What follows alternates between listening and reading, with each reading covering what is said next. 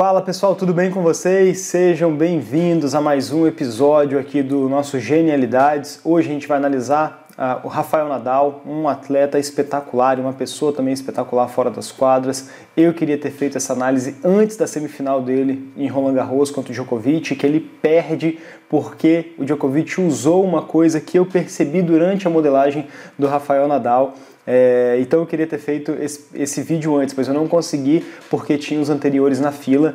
Mas a gente conseguiu descobrir um monte de coisa aqui que é realmente de valor para poder entender como que essa capacidade do Nadal influencia e faz com que ele seja o super atleta que é. Para você que é novo no canal, essa é a série das genialidades em que eu busco entender como a principal habilidade ou as principais habilidades que uma determinada pessoa tem influenciam na sua carreira para ela ter resultados espetaculares. Né? E o que é uma genialidade? É uma habilidade muito forte, utilizada com consistência na área certa, no local certo. Então você junta o útil com o agradável. E a gente faz várias análises distintas aqui no canal. Hoje, usando aqui o meu modelo, que é o sistema DSG, nós vamos analisar principalmente essa característica do Nadal, aqui apontada por essa seta, é como se fosse o objetivo. O que, que acontece? Enquanto eu estou modelando, enquanto eu estou buscando entender as capacidades que uma determinada pessoa tem, aqui em cima a gente tem o, a pessoa que está em foco,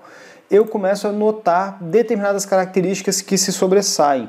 E para mim, a principal característica que eu noto como, como assim, vamos dizer, uma consequência dessa genialidade toda que o Nadal tem e que se mostra muito forte é a sua capacidade mental, o quanto que ele é resistente mentalmente, o quanto que ele é forte no seu jogo mental e a influência que isso tem nos seus resultados dentro de quadra. Então, esse foi o objetivo principal, eh, vamos assim dizer, foi a principal questão que eu quis entender durante essa análise. Nós poderíamos ter buscado entender características menores, mas eu acho que essa é realmente uma das que mais se sobressai dentro do jogo dele. Não sei se tem uma outra coisa que você consegue, consiga notar daí e que seja mais incrível no jogo do Rafa do que a sua força mental. Cara, ele é uma pessoa que nunca vi quebrar uma raquete.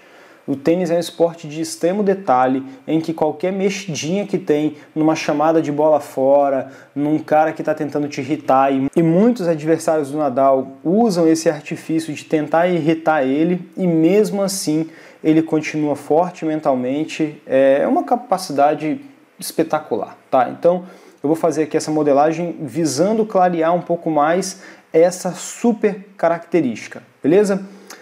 Já para a gente poder começar, eu queria destacar para você o paralelo desse objetivo, né, que está escrito aqui força mental absurda no tênis.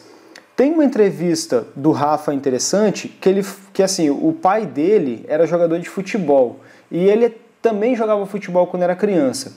E ele percebeu que ele era bom também no futebol, mas ele mesmo fala: olha, se eu fosse para o futebol, eu acho que eu não conseguiria me destacar tanto quanto eu já estava me destacando ali com os 12 anos de idade no tênis. O que eu quero que você entenda é o seguinte: a genialidade ela é uma capacidade, entre aspas, normal até. Só que quando ela é utilizada com afinco na área certa, ela dá resultados geniais, ok? Essa facilidade dele de perceber que as suas características, que as suas habilidades sendo usadas no tênis trariam mais resultados do que sendo usados no futebol, mostra pra gente o contexto de uso, por vezes ele é mais importante do que a capacidade em si. Tá? E aqui no meu canal, na série Genialidades, a gente consegue acompanhar isso o tempo inteiro. O primeiro elemento então que eu queria tratar com você em relação a isso é o elemento da força. Por quê? Quando eu estou falando força, eu estou falando força mesmo. O Nadal ele é um cara muito forte, fisicamente muito forte. É um cara que se dedica que entra em todas as bolas, que treina como se estivesse jogando, que deixa tudo dele em quadra, que soa pra caramba. Ele é um cara de muita força. Esse é o primeiro elemento que a gente precisa notar. Ah, Gil, talvez alguma dessas características aqui ou todas eu já tenha notado, mas qual que é a diferença de quando você está usando o sistema DSG para entender essa genialidade? É entender o pacote inteiro, não é entender características separadas. Então, o primeiro é o da força. Logo em seguida com da força, a gente vai utilizar a característica do movimento. Esse elemento chamado movimento, ele é fisicamente a, a, ele favorece fisicamente a força mental que o Nadal tem. Por quê? Quanto mais movimento, quanto mais velocidade e aceleração, mais força uma pessoa gera, certo? Mais força um determinado objeto, um corpo gera, ok? Isso é física básica. O Nadal ele é um cara que ele está em constante movimento. E o tênis, ele é um esporte que precisa que você chegue muito bem na bola, porque senão você erra. Então esse segundo elemento, ele nos traz uma característica do, do Rafa que é interessante. A combinação desses dois elementos começa a mostrar para a gente por que, que ele consegue ter a força mental que ele tem. Jogos em que ele não começa tão rápido ou que ele não começa com tanta intensidade, que vai ser ali um elemento central, são geralmente jogos em que ele toma uma quebra, em que ele tem dificuldade de confirmar um serviço, ou que um outro atleta bota ele para se movimentar demais e a bola sobra. Não são tantos assim, porque é um super atleta, mas movimento para ele é o tempo inteiro. Quando você pega, e agora em Roland Garros em 2021 isso aconteceu nitidamente, Nadal começa meio lento e daqui a pouco ele está com as pernas se mexendo muito rápido, sabe? Quanto mais movimento, mais essa característica genial dele da força mental que ele tem, ela se favorece, tá? A terceira coisa que a gente vai ter que analisar aqui, pessoal, é a característica da repetição. E eu coloco entre aspas toque. É característico e é até vamos dizer assim, até uma caricatura. As pessoas até implicam muito com o Nadal por causa dessas coisas, fica mexendo a cueca o tempo inteiro, fica com aqueles trejeitos de mexer a, a, a mão no rosto e depois a garrafinha que tem que ser impecável no lugar. Se você mexer na garrafinha do Nadal, ele para o ponto e vai lá consertar, passa o pé em cima da linha. Ele tem diversos e diversos trejeitos que acontecem dentro de um elemento de repetição faz parte da genialidade dele dentro de quadra repetir cada um desses movimentos, entre aspas, como se fosse um toque, ok? Porque se sai fora dessa ordem das coisas, isso incomoda profundamente. Tem alguns vídeos de os atletas quando estão recebendo, acho que foi o Rossol em um de uma vez, recebendo, começa a mudar o movimento enquanto o Nadal vai sacar. O Nadal fica meio que irritado com aquilo dali, porque está mexendo nas repetições que ele tem, nos padrões de repetição que ele tem. Por que, que ele está fazendo isso? Agora a gente já começa a gerar um pouquinho mais de conclusões sobre a genialidade do Nadal. O que está acontecendo, pessoal? O jeito como ele joga e para nós entendermos essa característica de força mental absurda que ele tem, uma característica sobre-humana, tá? Como eu falei, o cara não quebra raquete no esporte, que é uma coisa mais normal do mundo. O cara ganha constantemente, ele 13 Roland Garros, o cara ganha. É impressionante. O que que acontece, galera? O Nadal, ele não quer pensar, tá? Quando ele pensa, na hora que ele tem que gastar os lipídios do cérebro dele para ficar raciocinando sobre alguma coisa que já deveria estar automatizada, ele está gastando energia, o que vai afetar a força dele, que é um elemento que está sendo composto aqui.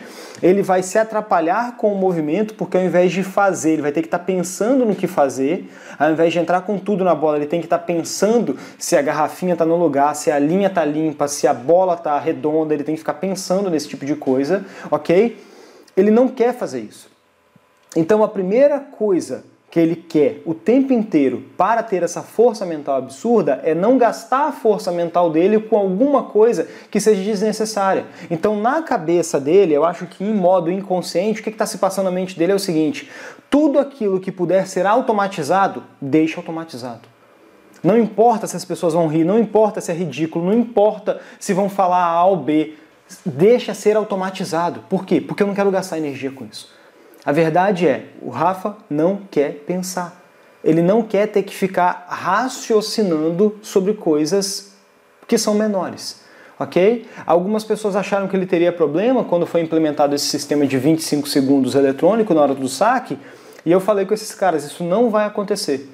Ele vai treinar um período, daqui a dois meses vai estar 100% automatizado e vai ser muito difícil ele tomar um warning de tempo. E foi exatamente o que aconteceu. Por quê? Não é questão de que ele é preso em um único padrão, tá? Porque a força não é a força do Nadal não é uma força, vamos assim dizer, uma força tensa. Ela é uma força que vai se equilibrando conforme as regras que ele tem. Então, se a corda está muito pesada, ele sabe usar a força para isso. Se a quadra está muito rápida, ele também vai buscar usar força para isso. E aí a gente vai chegar aqui numa segunda conclusão. Por que, que no saibro ele consegue se destacar tão mais? É por causa desse elemento aqui do movimento. O saibro facilita a movimentação do Rafa, ok? Ele é genial em todos os pisos, mas no saibro, o saibro é saibro, ele é o rei da terra, não tem jeito, tá?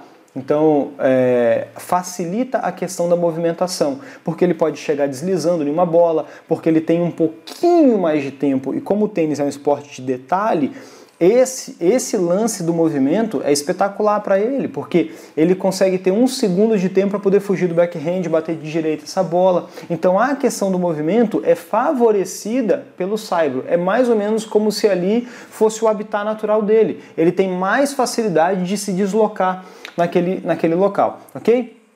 Essas são as duas, são duas primeiras conclusões que a gente consegue fazer aqui. Uma outra coisa, e aí a gente vai entrar já no elemento central, que é a parte da intensidade máxima. Eu queria que você prestasse atenção nisso aqui. O que, que eu quero dizer com o elemento central? A genialidade dele, e aí quanto mais a gente entende em relação aos padrões, mais a habilidade central de uma pessoa aparece para nós, a genialidade do Nadal, ela tem para mim como coração, como a parte que bombeia energia e, e mais genialidade para tudo aquilo que ele faz, a característica como intensidade máxima. Por que intensidade máxima é o elemento central? Porque ela dá sustentação para o movimento, para a força e para a repetição, que são para mim os três principais componentes dessa análise. Tanto é que você pode ver que esses três elementos eles estão com tamanho maiores, tamanhos maiores aqui na minha análise no sistema DSG, beleza? Se você for assistir outros vídeos aqui do meu canal, você verá que em determinadas análises algum elemento ele tem um tamanho, um círculo maior e o outro menor. Isso não é à toa. Isso é porque ele tem uma importância maior dentro dessa modelagem que eu fiz. Intensidade máxima permite que ele seja repetitivo, forte e em movimento é sempre com intensidade. O cara chega em todas as bolas com altíssima intensidade. E é espetacular, porque qual que é a característica primordial do jogo dele, né? O jogo de batida de bola é uma bola que tem muito giro. Se você joga tênis, quanto mais força você dá nessa bola, maior é a facilidade dessa bola girar, o que é terrível para os adversários, porque a bola ganha velocidade, na hora que ela gira, ela quica e ela se torna muito mais complicada de você devolver. Então essa, para mim esse aqui é o elemento central, é a característica que se eu fosse falar assim, cara, eu quero treinar para ser igual ao Nadal, é o que eu buscaria fazer em primeiro lugar, tá? Depois eu buscaria implementar esses outros três elementos no meu jogo também. Próxima coisa que eu queria que vocês olhassem aqui agora e vai corroborar um pouco com o que eu falei é o extra quadra. O extra quadra do Nadal é muito tranquilo, é muito de boa, é um cara que a vida ajuda muito ele a ser o super atleta que é. Sabe, não é um cara de balada, não é um cara de extremos holofotes, não é um cara que fica é, é, entrando em polêmicas. Ele mesmo fala que ele tem o direito de opinar sobre política, sobre isso, sobre aquilo, mas ele não faz, sabe? Porque as coisas vão ser tiradas de contexto. Então, mesmo sabendo disso, ele busca ficar um pouco mais na dele, ele busca deixar as coisas um pouco mais sobre o seu próprio domínio, sabe? Então, é, tem uma. Foi assim, namorada dele, né, por 10 anos e aí depois ele se casa. É um camarada que vai corroborar com isso que eu tô te falando. Ele não quer gastar energia pensando em coisas que são desnecessárias. A vida está muito encaminhada, há uma direção muito clara para qual ele quer seguir e aí a gente vai. Só que para mim essa questão de extra quadra ela é menor do que os outros elementos, tá? Essa é uma característica realmente espetacular. E só um parênteses, não sei se você reparou, mas os três grandes do tênis, né, o Big Three atual, ainda atual, né, apesar das suas idades, todos eles são pessoas de boa, assim, né? Talvez o Djokovic um pouquinho mais, uh, foi um pouquinho mais festeiro, foi um, mas os três são de boa, são uh, pessoas bem casadas, pessoas que têm uma vida tranquila, que têm a sua família. Então é um cara é, o Nadal ele vai também nessa característica, né? E eu acho isso começa a surgir um padrão. A coisa que eu queria destacar aqui para vocês é ele está olhando algo a mais, sabe? Essa, esse aqui é um ponto que eu queria falar contigo. Para você ter força, você precisa estar tá sendo forte em alguma direção. É difícil você ser forte somente para você mesmo, tá? Você não é uma bateria, nós não somos um, um, uh, um ser único que vive somente para você. Você vive inserido em alguma coisa e você troca a sua força com as outras situações da sua vida, com seu trabalho, com seu estudo. Você gasta a sua força ou você fortalece ela ainda mais através das suas atitudes e comportamentos que você tem no seu dia a dia, ok? O Nadal, e eu ainda não sei o que, que é, mas futuramente eu posso fazer uma nova análise em relação a essa característica dele, agora, olhando a genialidade em outro parâmetro, vou falar um pouquinho mais disso daqui a pouco, o Nadal ele está olhando alguma coisa a mais, que não apenas aquele jogo, que não apenas aquele torneio. Ele tem algo na cabeça dele como uma visão um pouco como maior. Eu não sei se é pelo esporte, eu não sei se ele está olhando um bem comum, eu não sei qual é esse critério mais elevado que ele tem, mas ele tem, tá? ele tem alguma coisa que nem depois de ganhar, ganhar, ganhar, ganhar, ganhar, ganhar, o cara perde a sua intensidade máxima. Para você ter uma intensidade tão forte assim, você não pode ser um fiozinho condutor, você tem que ser uma coisa muito mais robusta, você tem que ser uma coisa de, de diâmetro muito maior. E esse cabo condutor do Nadal com o seu futuro, é ele está olhando alguma coisa maior. Quando, Gil, que a gente poderia fazer uma análise da genialidade do Rafa como pessoa, não só como atleta? Na hora que ele se aposentar. Quando ele pendurar a raquete, alguma coisa diferente vai acontecer, algo vai surgir e a gente vai ter que ficar atento para poder saber como é que ele vai se comportar em relação a isso e entender se aquilo que ele está olhando, se esse algo a mais que ele está olhando que eu destaquei aqui para ti, algo a mais, deixa eu tentar destacar aqui, se esse algo a mais é uma coisa refém do tênis no esporte ou em algum parâmetro ainda mais amplo, tá? Como eu falei para ti que essa característica de pensar não é uh, uh, o que ele quer, não é o que ele está buscando, ele tem um plano e ele vai variar um pouquinho dentro desse plano, ok? E vai buscar impor a sua força mental e a sua intensidade máxima. Ele vai tentar fazer isso, ele vai buscar impor é característica dos campeões. Eles tentam ganhar, eles não jogam para não perder, ok? Todos os campeões são assim. O que, que rola?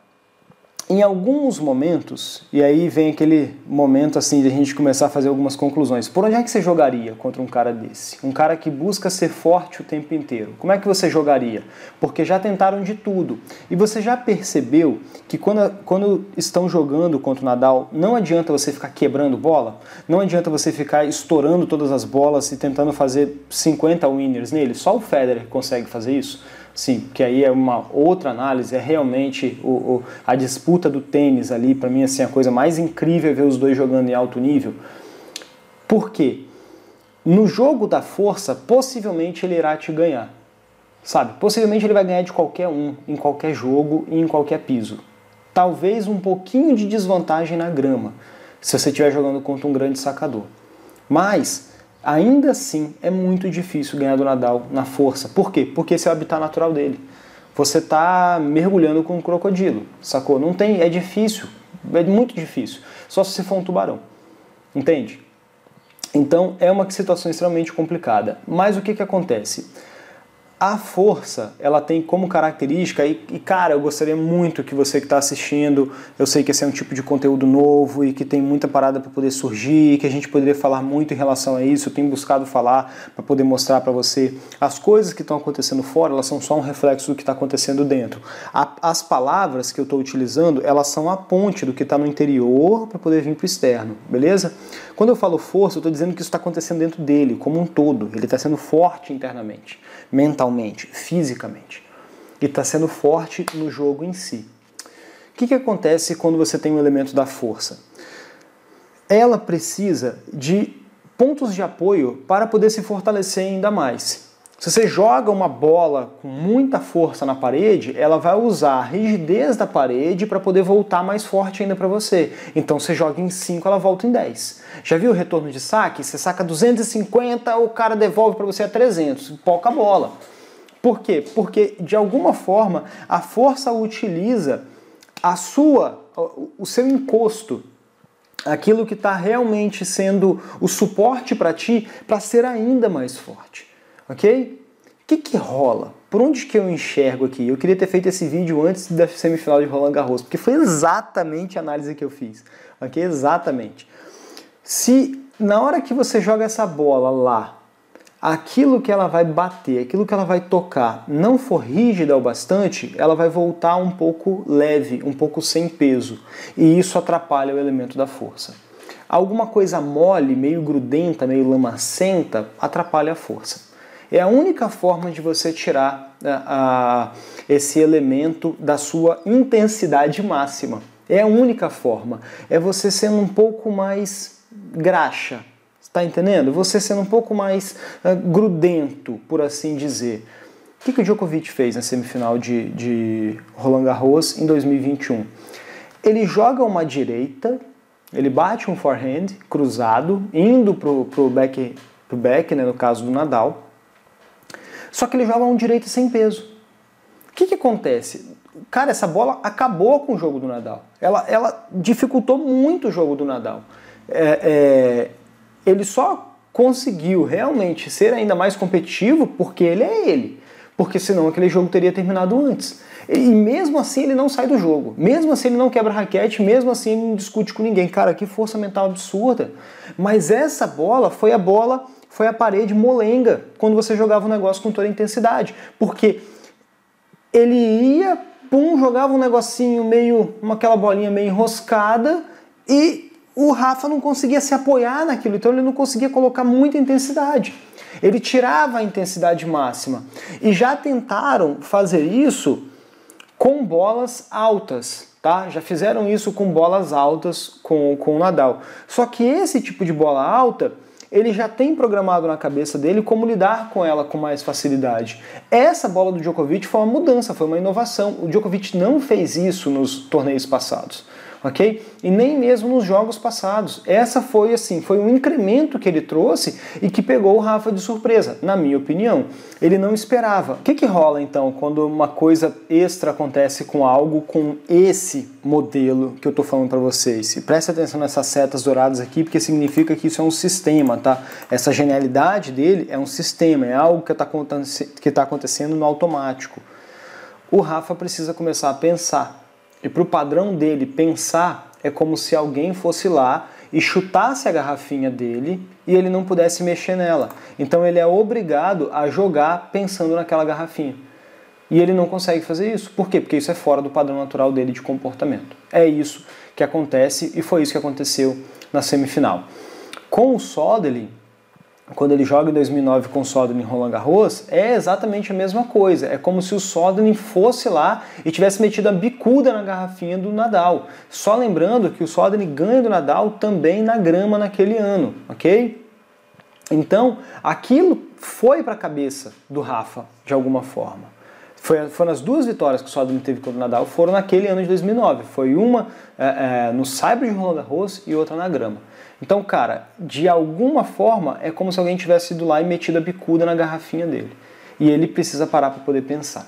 Ok? Só para a gente poder finalizar essa análise, uma característica que vai ter, uma consequência que vai ter dessa habilidade, é, é, dessa genialidade do Rafa, vai corroborar um pouco, eu sei já com o que eu falei, mas é, é, é o seguinte: quando teve o lance da pandemia, ele também deu, deu pistas do, de um pouco da criptonita ok?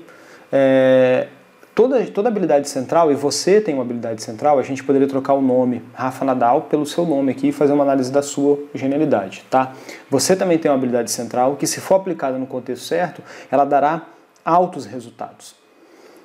E todo mundo tem, de uma forma ou de outra, a sua criptonita.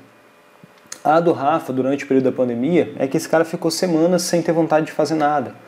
Porque é difícil você entrar. Pensa nele como se fosse uma torre com um muro de concreto. É muito difícil de você entrar, mas quando você entra, você consegue fazer um bom estrago ali.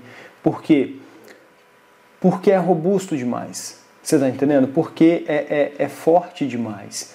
e, o, e a força, quando ela é meio amolecida, vamos assim dizer, ela traz extremas dificuldades para aquele que tem isso como característica. Então ele precisa saber contornar isso o máximo possível com sabedoria, principalmente quando ele se aposentar. A gente precisa ficar atento nos comportamentos do, do Nadal quando ele se aposentar, para que ele consiga usar essa mesma genialidade em outros contextos da sua vida e continuar sendo a pessoa espetacular que ele é. Beleza?